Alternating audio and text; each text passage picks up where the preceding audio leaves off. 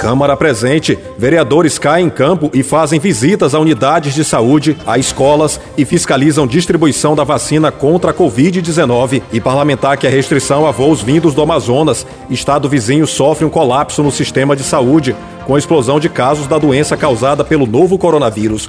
Você vai saber também que a ação de saúde realizada no Lago Grande levou atendimento médico e dispensação de remédios. Hoje é terça-feira, 2 de fevereiro de 2021. Você fica agora com o Diário do Legislativo Santareno. Eu sou o Jefferson Santos, jornalista da Ascom Câmara. Os vereadores desta 19ª legislatura têm feito visitas e acompanhado de perto ações da campanha de vacinação contra a Covid-19 no município, além de atenderem a outras demandas. O petista Biga Kalahari, por exemplo, esteve na manhã desta terça em unidades de saúde da grande área do Santarenzinho. Na UBS do bairro Santarenzinho, Biga constatou que a estrutura do prédio da unidade apresenta rachaduras em várias paredes, o que coloca em risco a vida dos usuários e de profissionais que trabalham ali.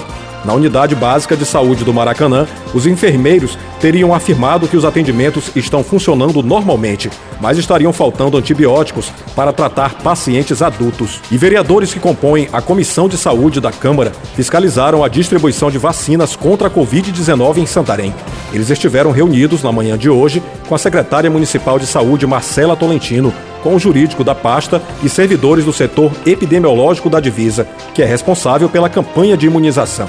A titular da Censa informou na ocasião que Santarém receberia hoje mais 4.070 doses da vacina e que quase 100% dos profissionais de saúde do município já foram imunizados. Outro vereador que foi verificar de perto os serviços na saúde foi o socialista cristão Carlos Silva. Ele esteve no pronto-socorro para verificar possíveis irregularidades no centro cirúrgico e no atendimento às grávidas no último sábado, 30 de janeiro.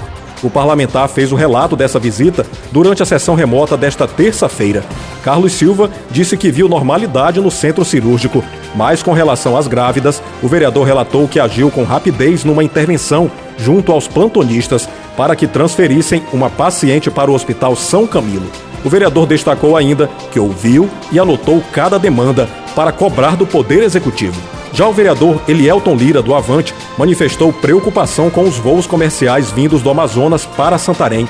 O parlamentar pediu apoio dos pares para que seja solicitada uma restrição a essas viagens para o município por conta da situação de colapso na saúde em que se encontra o maior estado do Brasil. Para falar de positividade em meio a tantos problemas, o vereador Didi Feleol, do PP, tratou de uma ação itinerante que beneficiou moradores do Lago Grande. Realizada no último fim de semana, a ação foi promovida pelo governo municipal e contou com atendimentos de profissionais da saúde e dispensação de medicamentos.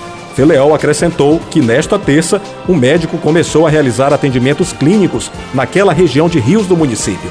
Agora, falando de educação, o vereador professor Josafá Gonçalves, do PL, requer serviços de reforma e ampliação, além de implantação do ensino fundamental 2 na escola Frei Rainério, localizada no bairro Jutaí.